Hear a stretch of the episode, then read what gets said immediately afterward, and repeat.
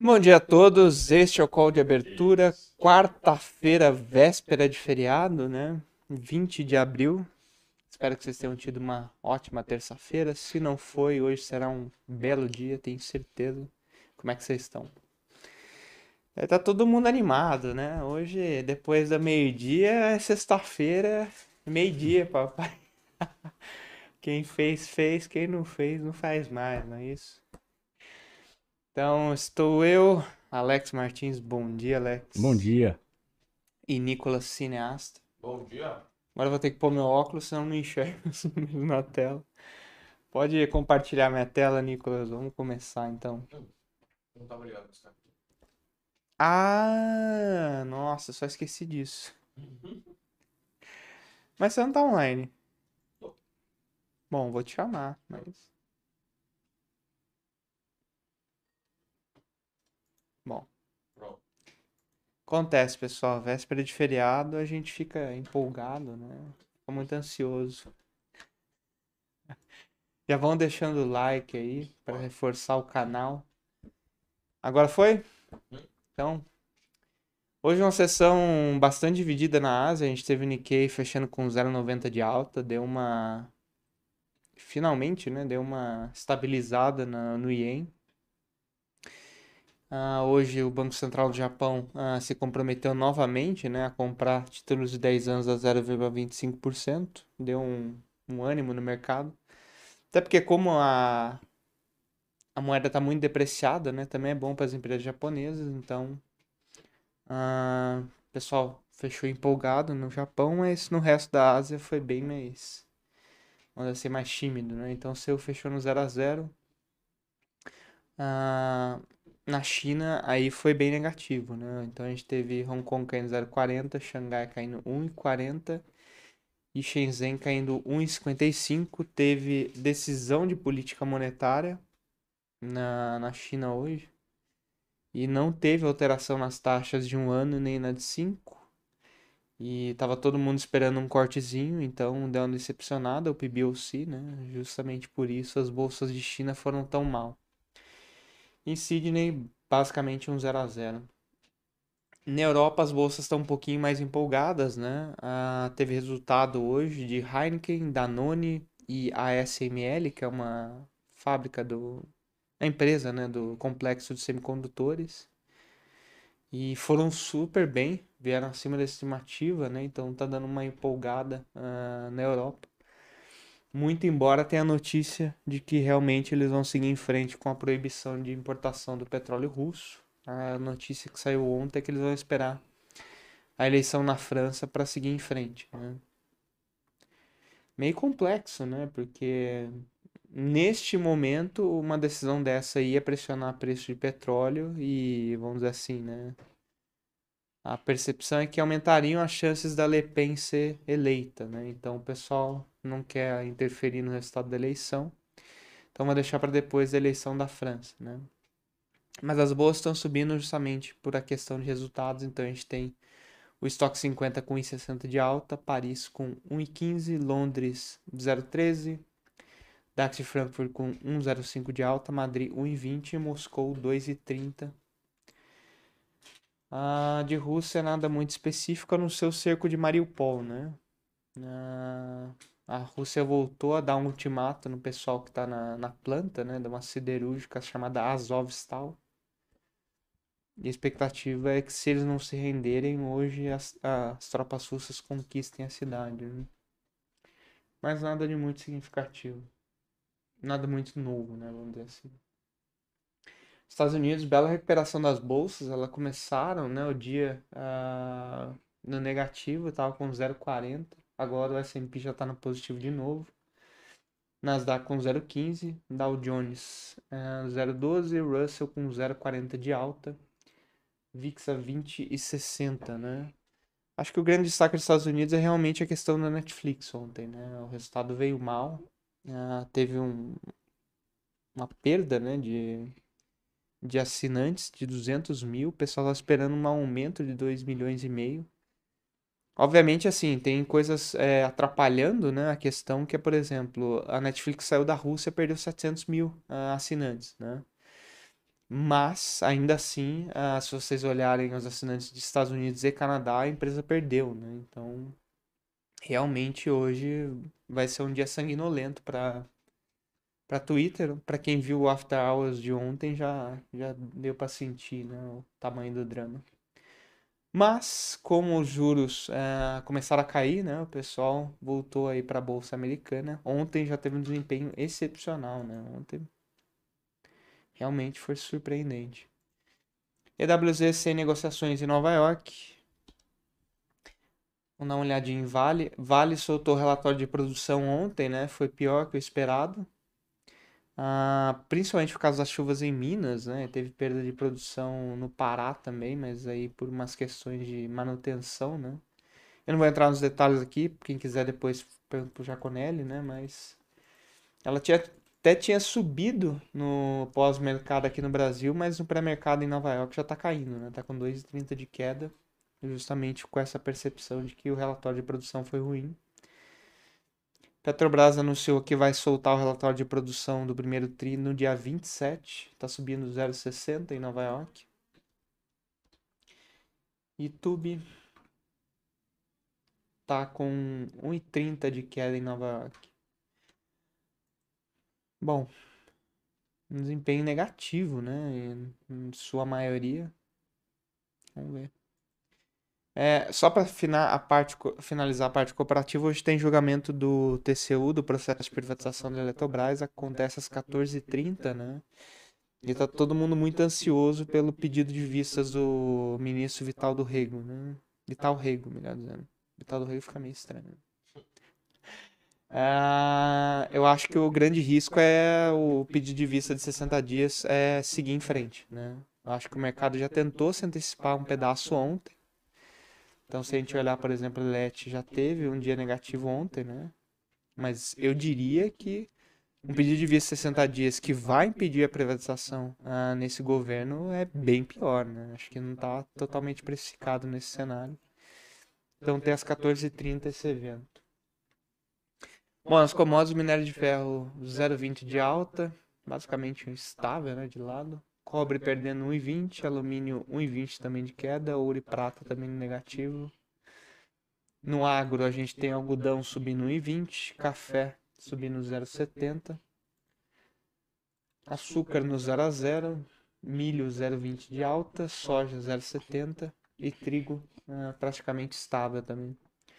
Petróleo está tentando ensaiar uma recuperação com 1,10 de alta. Ontem levou um tombaço, né? Ontem teve divulgação do cenário de crescimento do FMI, ele cortou bem as projeções, né?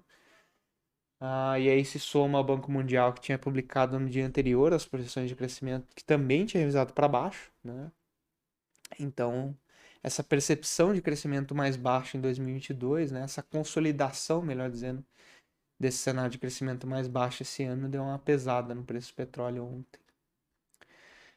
Mercado de juros, como eu já tinha adiantado para vocês, né, um dia de correção. Então a gente tem o juro da Alemanha caindo 9 pontos praticamente. Uh, e nos Estados Unidos está significativo. Né? 10 anos está com 7 pontos de queda, 2,87. Hoje a gente viu a primeira casa, né, assim, das mais tradicionais, darem um call de vender taxa de juros nos Estados Unidos, né, que foi o Bank of America. Uh, para eles, a taxa de juros 10 anos, o, o preço justo, né, é 2,25. Então eles estão recomendando né, aos clientes venderem taxa. Eu acho arriscado nesse momento, até porque ninguém tem muito um, um, um calibre né, do tamanho do problema da inflação. Eu ainda acho que é meio precipitado, tá? Mas se não tiver vendedor, também não tem comprador no mercado. Né? E o dois anos está caindo três pontinhos a 2,57. Mercado de moedas hoje realmente um dólar mais fraco. Ontem o dólar foi muito bem, né, nos últimos dias. Ontem em específico chegou a triscar o 101 no DXY. Hoje está caindo 0,60. Muitas moedas indo bem, né?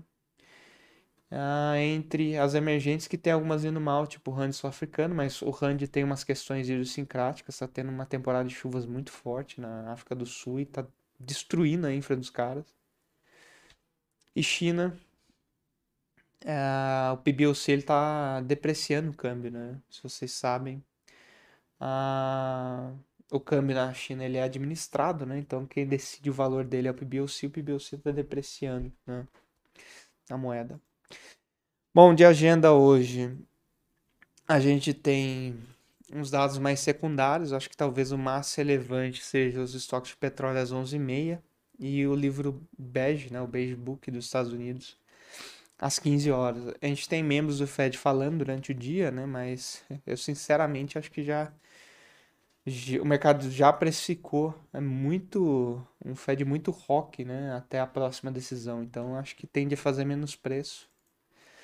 E aqui no Brasil, acho que de relevante é a digestão né, dessa questão uh, do relatório né, de produção da Petro, da Vale, desculpa, decisão do TCU. E teve uh, uma notícia ontem de que os servidores do BC vão paralisar, a suspender né, a paralisação por duas semanas. Até porque o Copom estava começando a correr risco de ficar sem dados, né? E como tem muito dado do BC para sair, pode ser que eles comecem a desovar um pouco os dados de fevereiro, mas por enquanto sem nada muito é, definitivo, né? Mas é, pode ser que o BC dê alguma indicação quando sair esses dados. Mas hoje é um dia bem tranquilo, né? Então, assim, uh, eu acho que hoje é um dia para baixo de Bovespa de novo.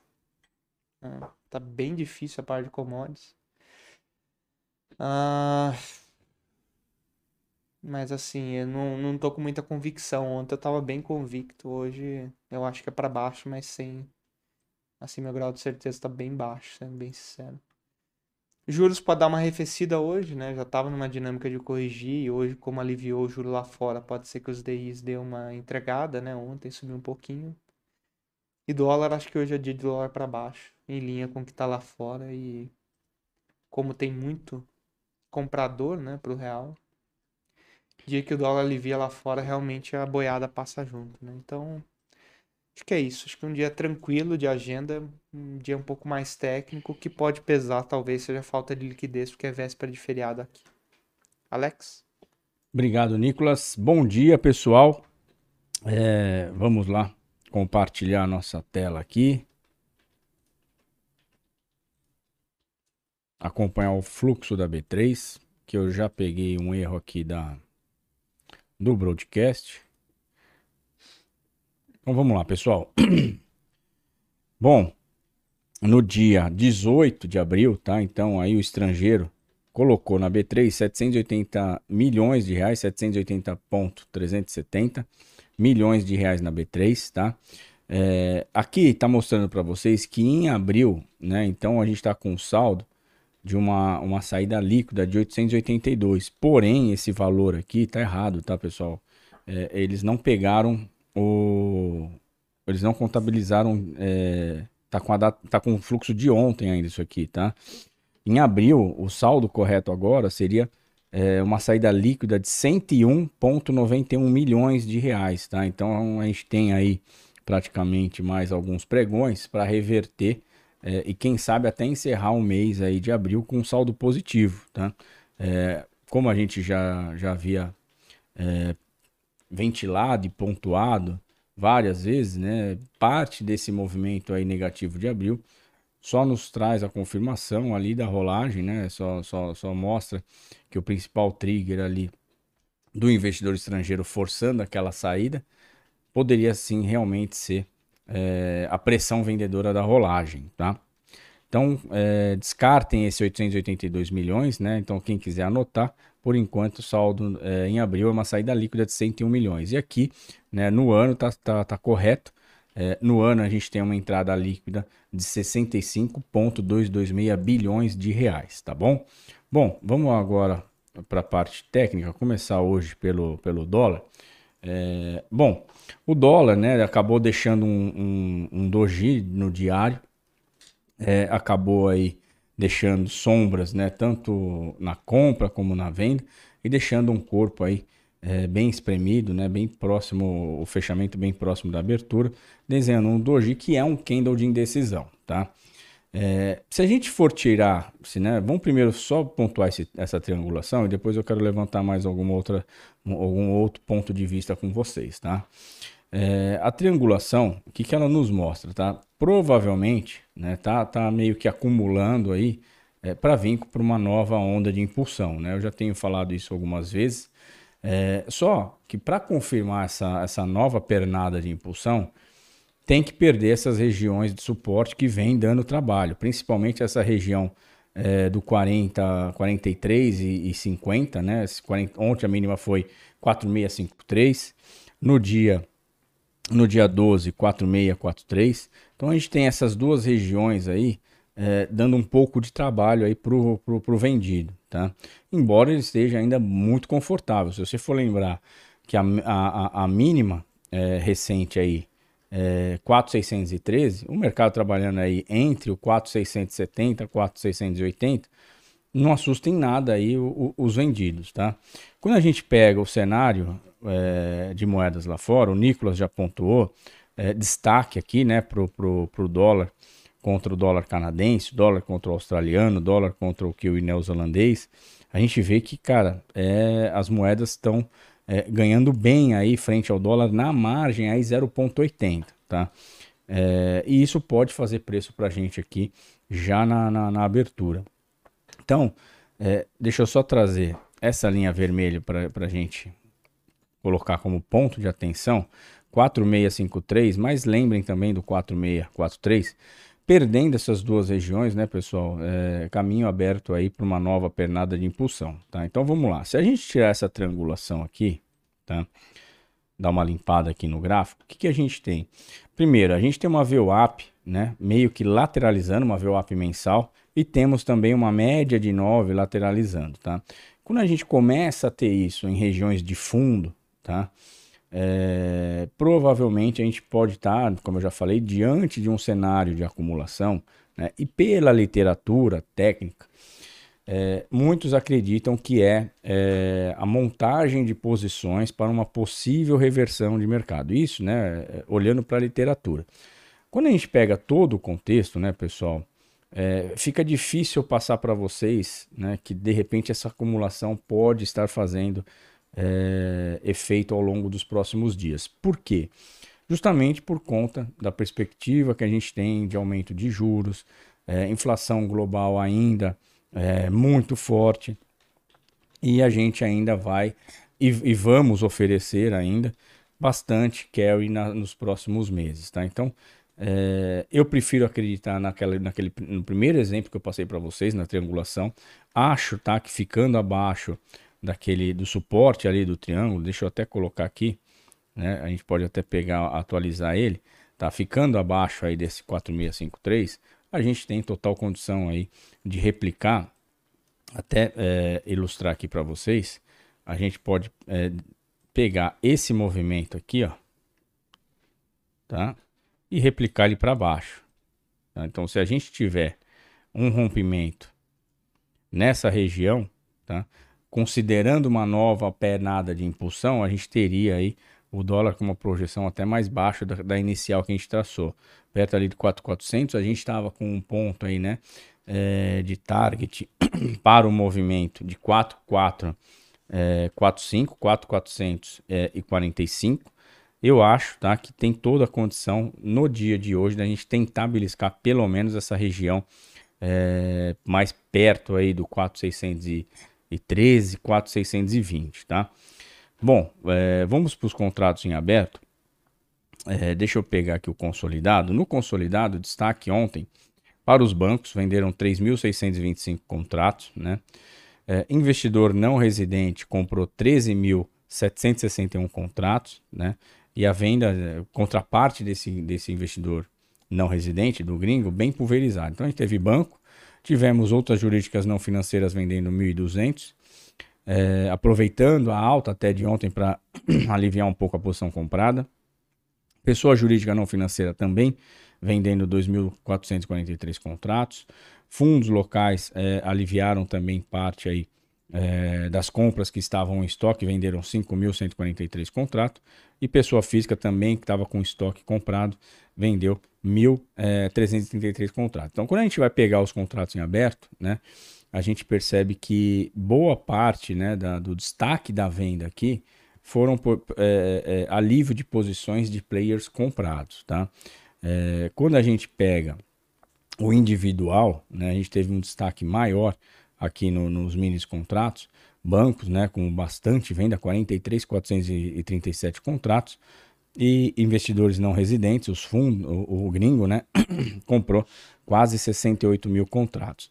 Lembrando, né, pessoal, quando a gente vê aqui bancos, eu não sei se eu já expliquei isso para vocês, quando a gente vê aqui bancos, né, não necessariamente né, é, é o banco que está ali, né? Então a instituição que está tomando esse risco. É, quando eu trabalhei com, com, um grande gestor que foi tesoureiro de banco, né? É, ele, ele uma vez me falou que o banco ele não pode assumir um risco tão direcional e quando ele era o tesoureiro, o banco não assumia mais do que 500 milhões é, de dólares de exposição, o que daria 10 mil contratos. Então, se você tem um, um, serviço do banco, que é um serviço de sales, né, que fica lhe dando serviço, vendendo serviço para os seus clientes e dando preço né, para quem vai transacionar dólar, esse banco ele não poderia ficar descasado, né, ou seja, ele não, ele não poderia ficar sem travar parte da operação em mais de 10 mil contratos. Tá?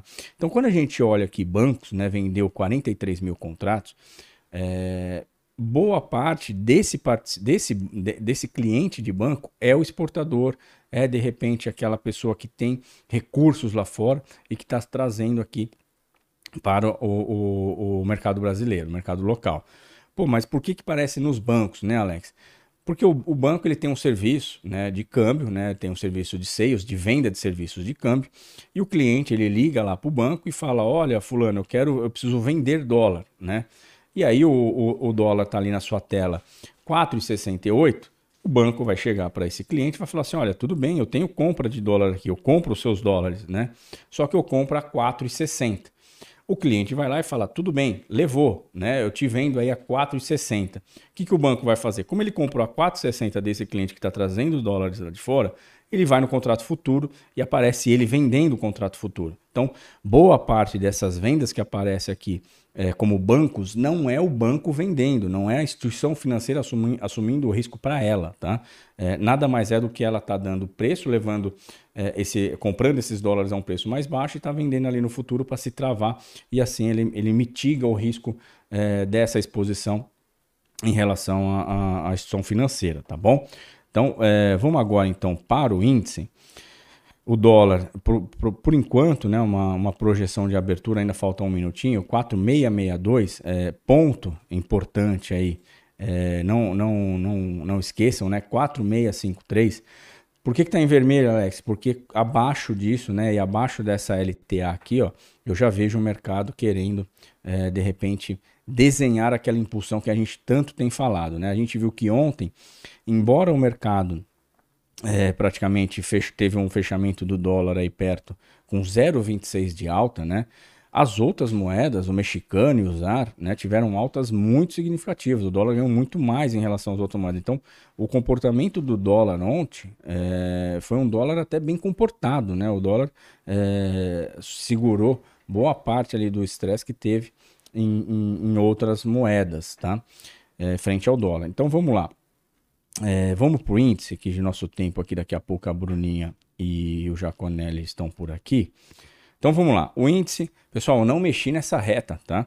Essa reta é a mesma que a gente falou ontem, 116,080. Foi praticamente a mínima do dia. Pode estar se desenhando aí um fundo duplo, mas para confirmar esse fundo duplo, tá? A gente precisa levar esse topo aqui, ó, 118,200, tá? É, se levarmos esse topo do 118 e 200, próxima parada 119 440 e aí, né, caso supere esse 119 440, máximas serão máximas anteriores serão nosso ponto de referência ali perto de 121, 122, tá? O que que acontece, tá? É, tanto a, a VWAP mensal como a média de 9 né, continuam ainda indicando que o mercado de índice ainda tem força vendedora tecnicamente, graficamente falando. Tá?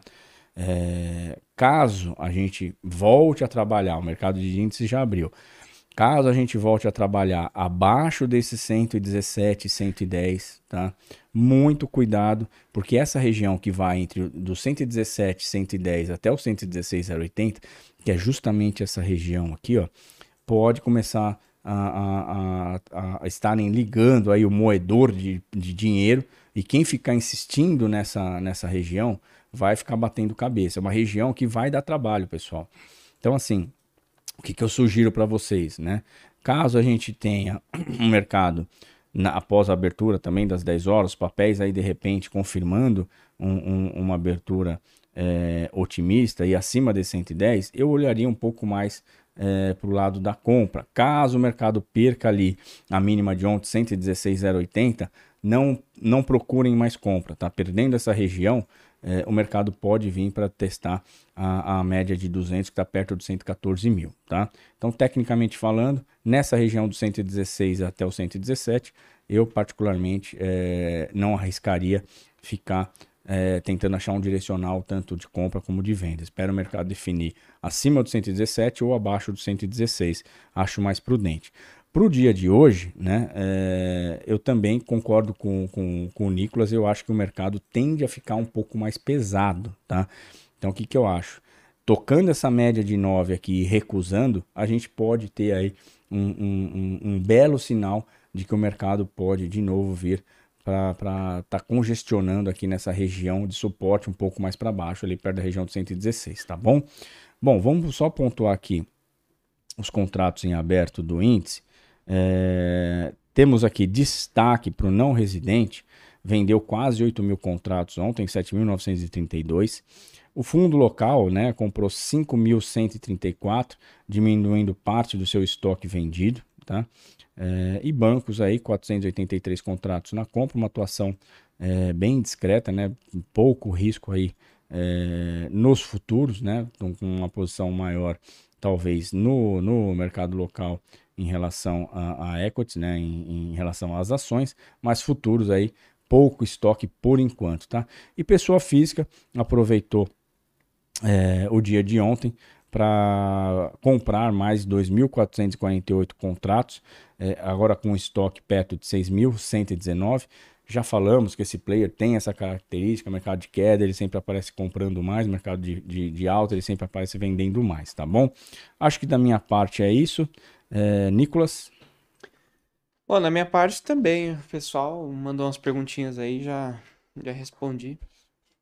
Então é isso, pessoal. Queria agradecer a presença de todos, reforçar que vocês deixem o like. Senta a mão no dedo.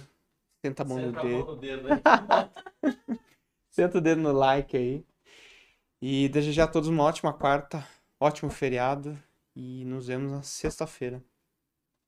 Pessoal, é, amanhã eu vou fazer um, um churrasco na, na, minha laje de pescoço de galinha. E eu preciso do like, justamente porque é, eu tive uma meta hoje, que se essa meta fosse atingida, esse churrasco na minha laje ia ser subsidiado aí pela corretora. Então, é, peço que vocês me ajudem, né? Deixando aí o, o, o seu like, para que eu possa, aí, junto com a minha família, ter um dia bem agradável ali na, na minha laje, tá bom, vai pessoal? Vai ter um suquinho de whey também? Vai, ou... vai ter.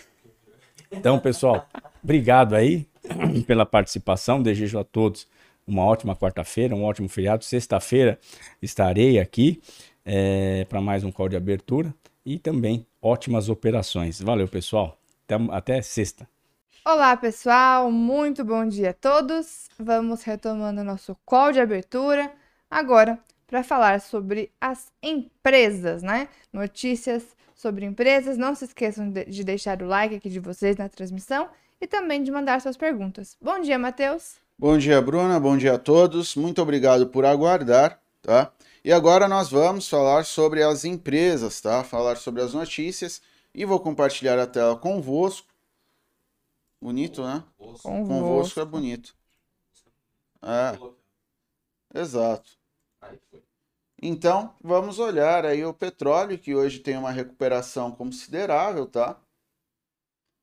Em relação a ontem, ainda é uma recuperação parcial, dado que teve uma queda bem forte ontem, tá? É relativo a todos os problemas que nós comentamos, e agora recuperação, tá? O petróleo esse tem esses dias bem volátil, tá? Lembrando que está dependendo de muitas questões que envolvem de fato é, variáveis que estão sempre fora ali do controle do, dos investidores, né? Então você tem é, você teve aquele problema lá na Líbia, você tem a questão é, de crescimento econômico, perspectiva de crescimento econômico menor, você tem a própria questão da Ucrânia, certo? Então, tudo isso acaba por afetar os preços e olha, bastante volatilidade, tá? Bastante é, desvio, né? Em relação à média, que basicamente é, é, na estatística é isso que a gente coloca como variáveis para medir volatilidade, tá? Mas hoje, tirando aí essa, esse leve é, pitaco estatístico, né? Estatística, é bom que cai em provinha esse tipo de coisa, vocês vão saber. Então, alta aí e petróleo em 108 dólares e 53 centavos. Então, pode ser um cenário positivo para as empresas do setor, né? Além de Petrobras, entre outras, tá bom? É, agora, nós vamos falar um pouquinho sobre o, o minério de ferro, tá? Eu vou pegar o de Singapura.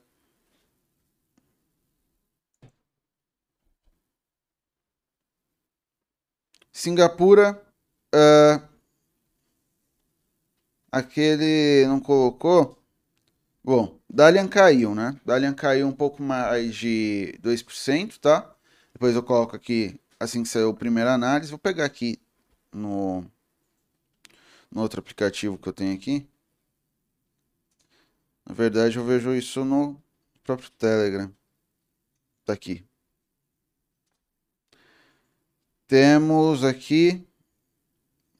Ah, boa, já tem Kindle. Caiu 1,37% a 141 dólares e 12 centavos. E o de Dalian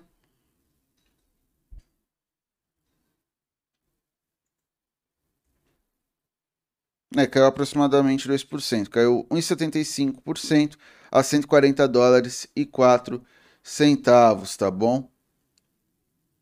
Então, é, esses são, isso pode, é, de novo, né, jogar aí para baixo algumas empresas interessantes, né, algumas empresas que têm uma participação grande no Ibov, então é algo para a gente ficar de olho ao longo do pregão, tá?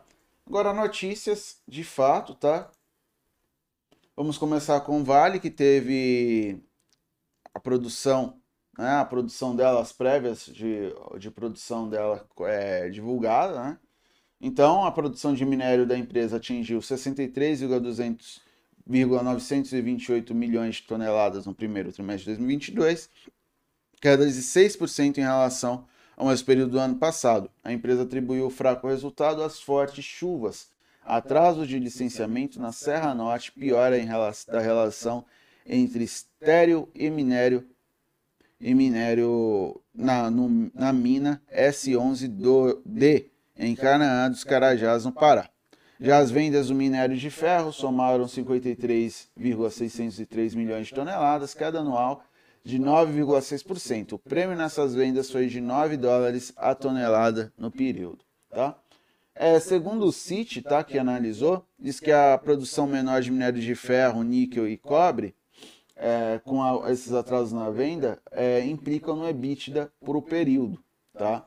Eles falam que isso já é esperado, tá? Mas assim, pode impactar aí a Vale, tá? As perspectivas de lucro da Vale, da vale podem cair, dado esse, esse, esse, digamos assim, essa prévia um pouco um pouco decepcionante, né? Pouco aquém. Claro, né? Sempre quando tem essas chuvas, tem esse tipo de coisa, em parte isso já fica no preço, né? Mas quando você olha para o fundamento, não é que vai perder o fundamento, mas quando você olha o fundamento de fato, as contas da empresa, elas serão afetadas, certo? Então, vamos agora para outras prévias operacionais, então vou dar uma pulada aqui, que no caso é a Açaí, que reportou receita líquida Opa! Ah, tá só um minuto. Ah, só as prévias, né? Que é a receita líquida de 11,4 11, bi no primeiro trimestre, é, de 2022, equivalente a 21,1% superior em relação ao mesmo período do ano passado. No indicador mesmas lojas, o crescimento de 6,7%, o faturamento bruto ficou em 12,5 bi, incremento de 2,1 bi de reais em relação ao primeiro trimestre do ano passado, tá? Grupo Pão de Açúcar também teve aumento, né? É, alta de 11,2% é, no que diz respeito é, ao faturamento da empresa, é, no valor de 11,1 bi de reais no primeiro trimestre. Carrefour, é, 20,8 bilhões de reais de vendas brutas consolidadas no primeiro trimestre de 2022, crescimento de 14,5% em relação ao mesmo período do ano passado. Do montante total, 15 bilhões vieram do Atacadão, representando 18,6% na mesma base comparativa. No critério, mesmas lojas e as vendas subiram. Então, olha, esse setor aqui, a gente fala de varejo, né? É, até com uma perspectiva assim negativa, de modo geral. É... Todas essas, essas, esses dados aqui mostram que varejo, né? Quando você olha para supermercado, muita coisa é diferente, tá? Porque, de novo, é um bem, né? Que quando, as pessoas, quando há impacto de inflação, quando há renda menor, mesmo assim as pessoas continuam consumindo, tá? Então, mesmo que a renda seja menor, mas tendo gente voltando para o mercado de trabalho, é, no giro, eles ganham, certo? Então, inclusive, né, tem uma reportagem é, Vou mostrar aqui.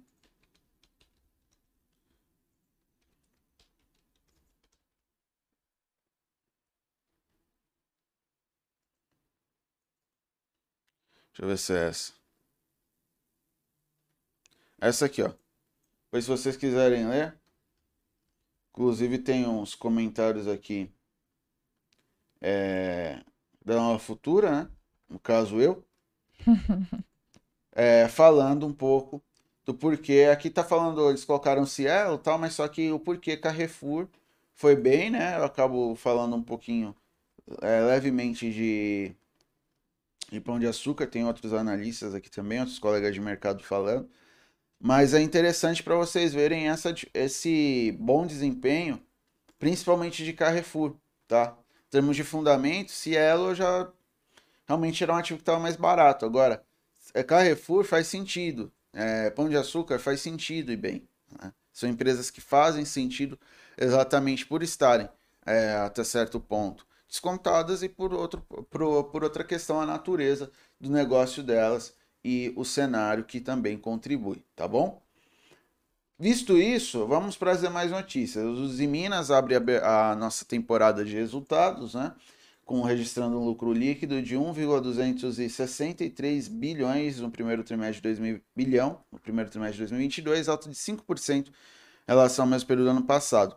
Em relação ao quarto trimestre, houve queda de 49%, em razão dos efeitos não recorrentes operacionais e financeiros registrados entre outubro e dezembro, bem como pelo menor resultado operacional registrado no período. O EBITDA ajustado ficou em 1,560 bi, queda de 36% igual ao intervalo de 21 e 37% em relação ao quarto tri, tá? A companhia também divulgou hoje o guidance de vendas de aço no segundo trimestre de 2022, entre 950 mil toneladas a 1,50 milhão de toneladas. Ainda sobre os Minas, o Conselho de Administração aprovou a oitava emissão de debêntures simples não conversíveis em ações no valor de 700 milhões, tá? Essa queda no EBITDA, tá? Eu acho que é o principal ponto, é, ponto negativo aqui que a gente pode olhar. Então, caiu a capacidade da empresa gerar lucro com as suas operações, e isso, entre outras coisas, pode ser evidenciado por um aumento no custo, né? É, agora a gente está vendo uma queda no minério de ferro, mas a posteriori, né? É, a gente pode olhar ali o preço alto ainda, né? Então é um custo para a empresa. Outra coisa que a gente tem que levar em consideração da, da Uzi Minas, né? É que a gente já comentou aqui algumas vezes sobre empresas do setor de, de siderurgia, é que a economia, e principalmente para quem vende aqui para o Brasil, que fornece produtos para o Brasil, é que, de novo, inflação alta, salário menor, eles, eles vendem, por exemplo, linha branca, para automo automobilismo, por aí vai. É complicado, né? Acaba sendo ruim para essas empresas. Ah, mas o, o FMI ontem é, elevou as projeções de crescimento para o Brasil, tá? De 0,3 para 0,8, né? Interessante, né? Lá, muita coisa, né? Então, não é querendo ser pessimista em relação ao país, mas querendo ou não a questão é, do Brasil ainda está complicada, ainda vai levar um pouquinho de tempo para ele se recuperar totalmente e retomar níveis de renda que sejam interessantes. E o Victor até comenta aqui que achou o resultado ruim, mas esperava pior. É, não foi bom, mas dado tudo que a gente está comentando, né? Enfim, vamos para a PetroRio. Ela comunicou que encerrou o acordo de venda a Gas Bridge da participação de 10% no campo de Manati, porque as condições não foram cumpridas dentro do prazo preciso em contrato. O negócio tinha sido anunciado em 2020 por 144 milhões. Tá? Então, essa, essa é, voltar atrás nessa venda aqui é, é um pouco complicado, tá? Porque existia uma expectativa de entrada de caixa na, na, companhia e agora não tem. Então, ficar atento a PetroRio por conta disso. É, quanto à Oi, é esperada para hoje a conclusão de venda dos ativos da Oi para a Vivo, TIM, claro.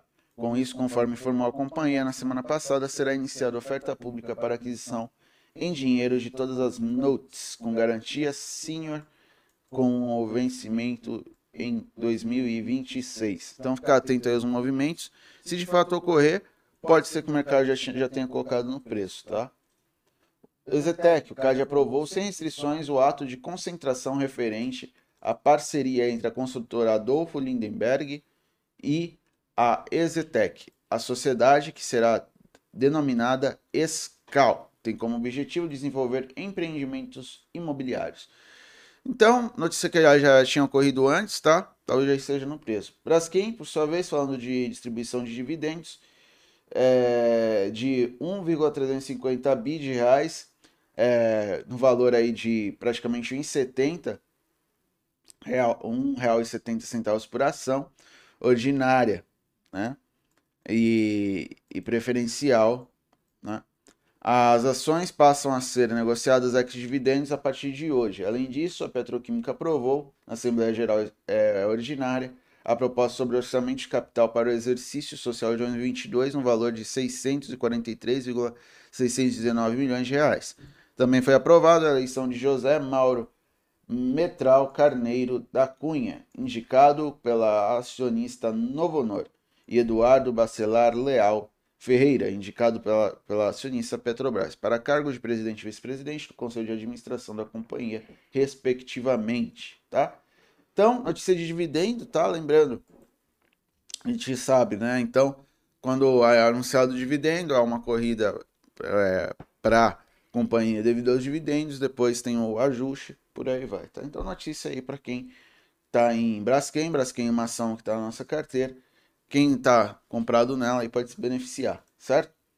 Uh, ah, CCR aprovou dividendos, tá? É, equivalentes a praticamente 9 centavos por ação ordinária, as ações também passam a ser negociadas ex a partir desta quarta-feira 20, tá? Então, ficar aí posicionado em CCR caso você queira, queira receber os dividendos. Na verdade já foi, né? Já DataX foi, né? hoje já é, para é quem, quem, já para quem já tá, né? ontem. né? Quem tá continua posicionado.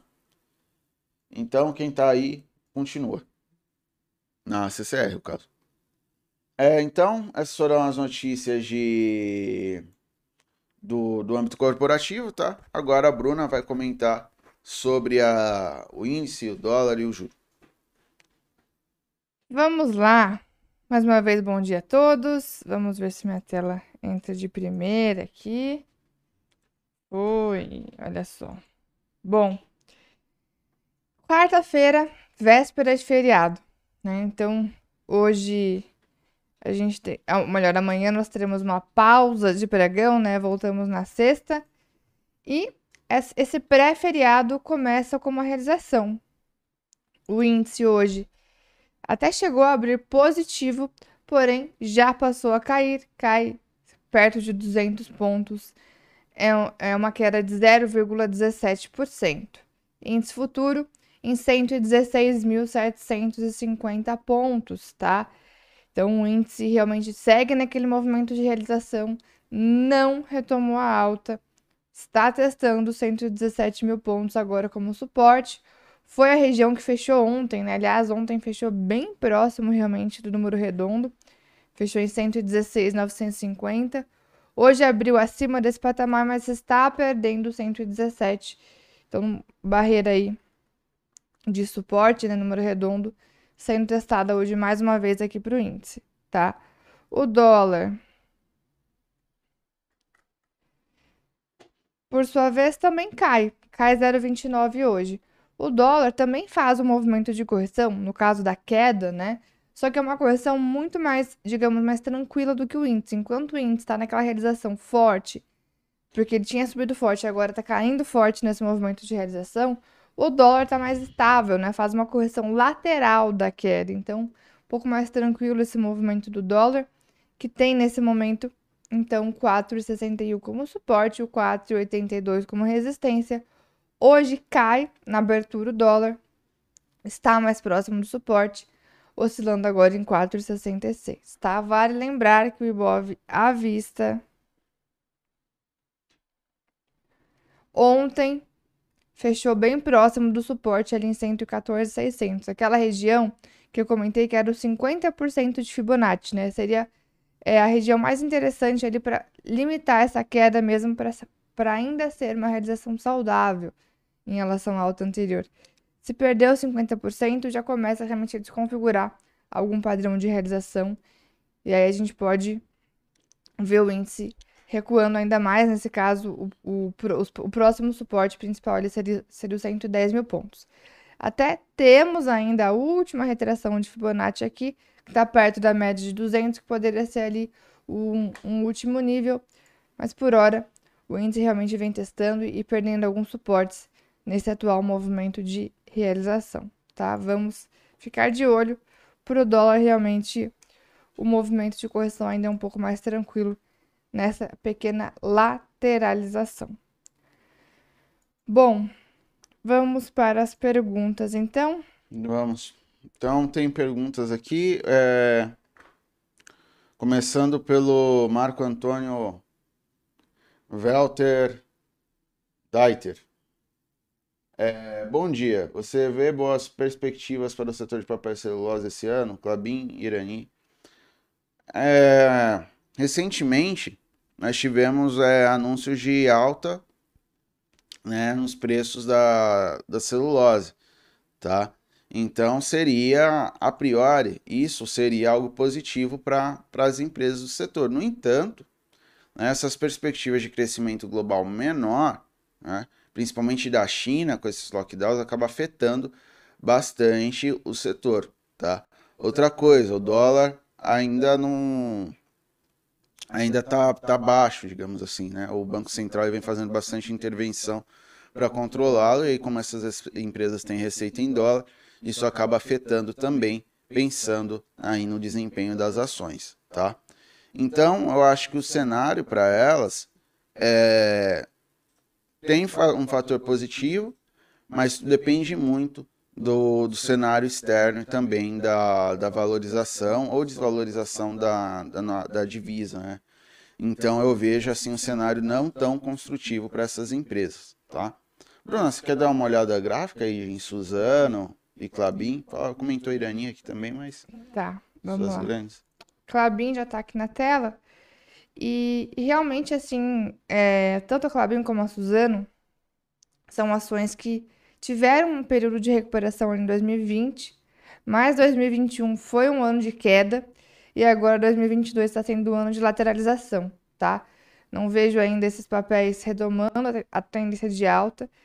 Tanto Suzano como o Clabin tentaram romper resistências recentemente e não conseguiram. Suzano, Clabin, inclusive, está testando um bom suporte hoje. Melhor, testou ontem um baita suporte. Até deixou um padrãozinho de reversão no suporte. Pode ter alguma recuperação. Mas no curto prazo, realmente, o movimento é de grande lateralização. onde o R$ 22,00 é o, é o primeiro suporte e o R$ 26,20 é resistência. A gente vê um movimento parecido em Suzano. Então, teve a recuperação no pós-pandemia, 2022, ou melhor, 2021 caiu, e agora 2022 está de lado. Suzano também tentou romper a resistência. Nesse caso, era o 62,80, não conseguiu e também está testando suporte. Ou essa região dos 52 reais é um suporte importante aqui para Suzano. É, pode ter também alguma recuperação, digamos, nos próximos dias, né? Quando a gente olha aqui com essa perspectiva, é algo bem curto, né?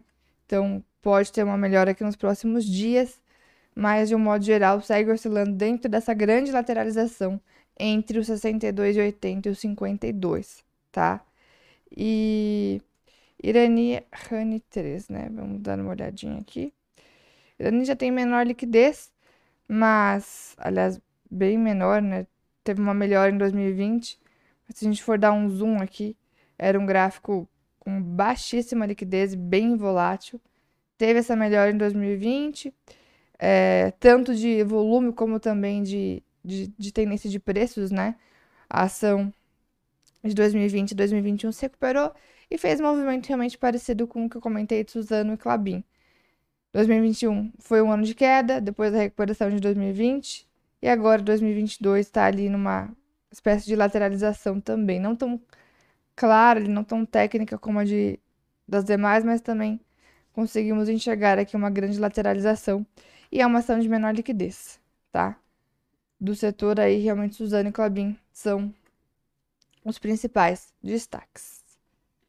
Perfeito. Então a gente vê aí a análise gráfica sendo bem aderente ao cenário aí, então bem bacana. Então temos também uma pergunta sobre é, Auri 3. Você começa aí, Bruna, depois eu trago o fundamento? Começo. Auri 3. Auri 3, na verdade, é a antiga CESP, né? É. É, como como teve essa, essa mudança e não teve a junção aqui dos gráficos, não tem nem muito o que eu analisar aqui. Tem nem dois meses de, de, de tendência de preços aqui, tá? É, como o gráfico é escasso, realmente nem tem como fazer uma análise. Desde que abriu o capital, tá praticamente oscilando na mesma faixa de preços. Mas teve essa incorporação da CESP, tá? E não, como não trouxe né, o histórico de, de preços aqui da CESP, fica difícil de fazer uma análise gráfica com um gráfico que não tem nem dois meses, É. tá? E assim, só para trazer em termos de perspectiva, tá, turma? A mesma coisa acontece com o fundamento, tá? Porque o fundamento, ele é baseado em histórico não de preço, necessariamente, mas em al- al- alguns indicadores de valuation sim, né? Por exemplo, preço-lucro, né? O Enterprise Value EBITDA, mas algumas coisas aqui, ó, né? Não dá para ver porque você nem tem dado ainda isso aqui, certo? A gente pode olhar um pouco era para o que CESP era, certo? Então, o que, que era a CESP? Uma empresa de energia, certo? É, Com... Tinha um PL um pouquinho esticado, Enterprise Value EBITDA mais ou menos. Era uma empresa que tinha uma dívida muito bem equalizada, mas no curto prazo ali a liquidez corrente não era lá muito forte, né? Tinha muito imobilizado, etc. Mas tinha ali uma dívida, ali um pagamento de dívida mais longa, né? De principalmente dívida líquida em relação ao EBITDA muito bom, tá? É, a gestão do ativo, do, do patrimônio líquido, do capital investido era bem assim médio, né? Não era muita coisa, mas tinha boas margens, né? Era um tipo de empresa que não tinha muito muito avanço, assim, não era uma empresa de ganhos muito abruptos, tá? Até o que a gente tinha de dados de lucro perdeu bastante em 2021, entre 2022 e 2021, vinha de uma alta desde 2017, né? Prejuízo em 2017 vinha subindo, chegou em 2021, teve várias perdas, como a gente pode olhar aqui. né? Então, assim, é, olhando para esse histórico aqui, eu vejo que tinha outras empresas de energia mais interessantes, tá? Então, Taesa, TRPL, ah, a Copel, né? Então, tem outras empresas no setor que eu vejo, principalmente empresas que têm uma participação forte em transmissão e distribuição, mais interessantes que CESP, tá? Mas para analisar Auren mesmo, é bem isso que a Bruna falou mesmo. É, a gente olha aqui no fundamento, sendo que não tem histórico de números para a gente olhar, certo? Sim, é só pra gente entender, né, o que aconteceu. É, agora, em... desde outubro de 2021, a empresa estava no processo de reestruturação, de reorganização societária, né, a CESP. Então, teve um comunicado ao mercado aqui no dia 23 de março de 2022, onde eles disseram que apresentaram o, o novo nome da companhia, que é a Auren Energia, né? É, é o nome de uma, de uma- companhia resultado do processo de reorganização societária, que foi iniciado lá em outubro de 2021 e que visou a criação de uma plataforma líder em energia renovável no Brasil. A Auren nasceu da combinação dos ativos de energia da Votorantim e Canadá Pension Plan e seguirá os mais altos padrões de governança, com estrutura robusta e competências fundamentais necessárias para iniciar um novo ciclo de crescimento e geração de valor, segundo o comunicado da companhia. Então, as ações eh, da Auren começaram a ser negociadas dia 28 de março, já no novo mercado da B3, tá? Então, foi resultado então dessa reestruturação aí da CESP, combinação de negócios com outras companhias, certo? Bom, Certo. O Wagner Barreto pede para você analisar Vale, Bruna. vale, vamos lá. Compartilhar aqui. Historinha meio feio, né? Não é? Vamos lá. Vale. Bom, deixa eu apagar aqui algumas linhas. Vale. Novembro de 2021, ela começou uma recuperação, voltou para o topo histórico, né? Voou ali de novembro a março. Porém, começou agora o movimento de realização um pouco mais forte, onde, aonde Vale perdeu a sua linha de tendência de alta, tá? Ela perdeu ali a LTA, perdeu um suporte importante em 92,80 e agora Vale está testando um suporte também relevante no 87 e pegar exatamente 87,20, tá? Por que um suporte relevante? Porque aqui foi este suporte anterior, né? Foi essa mínima anterior aqui para Vale. Também foi uma região de resistência lá atrás. Então, 87,20 é um importante teste para Vale agora, tá? Então, no momento, ela está num, num movimento de realização, ainda não sinalizou retomada da alta, pelo contrário, com essa perda aqui da linha de tendência, de alguns suportes. Importante ficar de olho, porque Vale pode ter até algum sinal de reversão de tendência no curto prazo, tá? Então, por hora, 87,20 teste importante. Depois, logo a Vale já tem também essa média de 200 aí a ser testada, mas de um modo geral, é, esse 87,20 é um primeiro teste relevante aqui para o papel, tá? Vale então nesse processo de realização um pouco mais forte aqui no curto prazo, depois de ter voltado para o seu topo histórico. É, até porque é o que a gente está vendo é bastante risco em relação à à China, né? Aqueles lockdowns estão sendo feitos, a perspectiva de crescimento menor para a economia do país, né? Devido também a esse avanço de Covid e lockdowns, né? Então tudo isso acaba afetando bastante a cotação do minério de ferro, consequentemente a Vale. E como a gente viu aqui nas prévias operacionais, ainda teve aqueles dados aqueles acontecimentos em relação às chuvas, etc. Tá bom? Então, mais perguntas. Tem um comentário aqui do Paulo Artal, né? É, vai ter um pepinão mais à frente com retirada de patrocínio de seus ex-empregados, aposentadoria na Fundação CESP, quebra de contratos, inclusive privatização. Tanto ela quanto a Eletropaulo CPFL. É, então, Paulo Artal trazendo uma boa participação em relação à análise dessas companhias. Bom, perguntas acabaram, né? Eu Acho que o pessoal já está aí feriadando, né? Pensando aí no feriando, feriando. Então, é... leilões já, já abriu ou não? Começou Já. o leilão? Já. Então vamos olhar os leilões, então. Vamos. Vamos lá. Vou trazer aqui para a tela.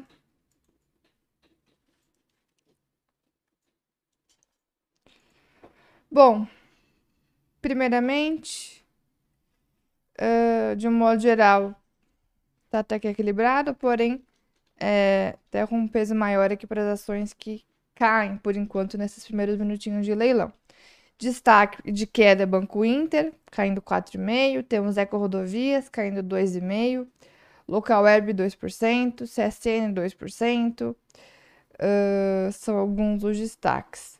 Na outra ponta aqui, Braskem subindo 3,5%, temos também o IS com 2% de alta, Taurus com quase 2%, MRV 163%, uh, CA sobe 1,24%. Então, por enquanto, alguns dos destaques aqui. A gente pode ver, na verdade, é um número maior de ações em queda por enquanto, se comparado às ações que sobem nesses primeiros minutos de leilão, tá? Só ra rapidinho antes de ver as ações da carteira, deixa eu dar uma espiada como que tá o índice agora. 116.765 pontos, uma queda ainda de 0,16. Então, realmente, um pouco mais, é, o mercado um pouco mais cauteloso aí nesse, nesse pré-feriado, né? Vamos ver os leilões da, das ações da, da carteira? Vamos, vamos de Americanas. 0 a 0 por enquanto. Bradesco. Ops, BBDC 4. Subindo 0,15. Uh, Braskem. 3,30 de alta. BR Malls. 0,85 de alta. S, é, CSN. 2 de queda. JHSF. 0,15 de alta. Aliás, subiu forte ontem o JHSF. É. Marfrig. Queda de 0,30. É, pão de açúcar. PK. 0,04 de alta. É, SLC. 0,38 de queda. E Vale. 0,78 de queda também. Que só uma Não, pergunta. 0,38 SLC e 0,78 a Vale. Falei tão bem. é, o Acessar 2012, só para confirmar aqui que é uma notícia que, que foi importante dessa puxada de BR Malls, é que teve uma proposta da Alliance Sonai, né, de preço ali para a questão da, da fusão entre as duas empresas, onde a BR Mall já considerou um pouco melhor, né? É, eu vi uma notícia no Valor que a própria BR Mall falou assim, não é que a gente aceitou, mas as condições são bem melhores, né? Então, é, inclusive foi enviado para o CAD também, então esse desfecho e esse possível acordo entre as duas empresas pode ajudar bastante a, digamos assim, em, em, em terminar essa imprevisibilidade em relação às ações da empresa, tá? Comenta alguma coisa sobre isso, Bruno? Não, só isso mesmo. É só isso mesmo. Então, perfeito. Então, turma, tenha um ótimo final de semana, tá? Final de semana não, feriado, né? Tem um ótimo feriado, tá? É, tem um ótimo dia hoje também, de pregão, bons negócios. Continue nos acompanhando na, nas, nas nossas redes aí no YouTube, tá bom? Mais tarde, às três e meia, a Bruna estará presente, certo? Fazendo suas análises e comentando o que está acontecendo no mercado. E posteriormente tem o call de fechamento às 18 horas. Pessoal, então, um ótimo pregão, um ótimo feriado. Lembrando que sexta-feira estaremos aqui com a programação normal, né? Um feriadinho aí só para é, quebrar um pouco a semana. Então, um ótimo pregão hoje para todos, bom feriado amanhã, até sexta-feira ou até mais tarde, para quem for acompanhar a sala ao vivo, às três e meia estarei por lá. Valeu!